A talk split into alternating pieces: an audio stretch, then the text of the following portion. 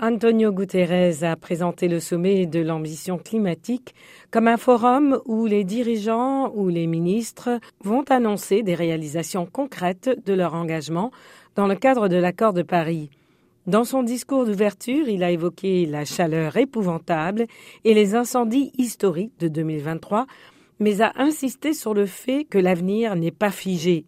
C'est aux dirigeants du monde de l'écrire.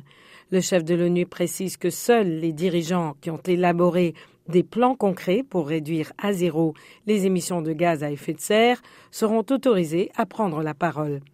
Après avoir reçu plus de 100 demandes de participation, les Nations Unies ont finalement publié mardi soir une liste de 41 orateurs.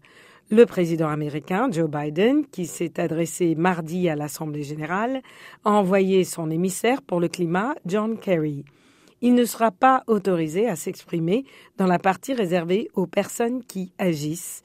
Le président chinois Xi Jinping et le premier ministre britannique Rishi Sunak n'ont même pas fait le déplacement à New York.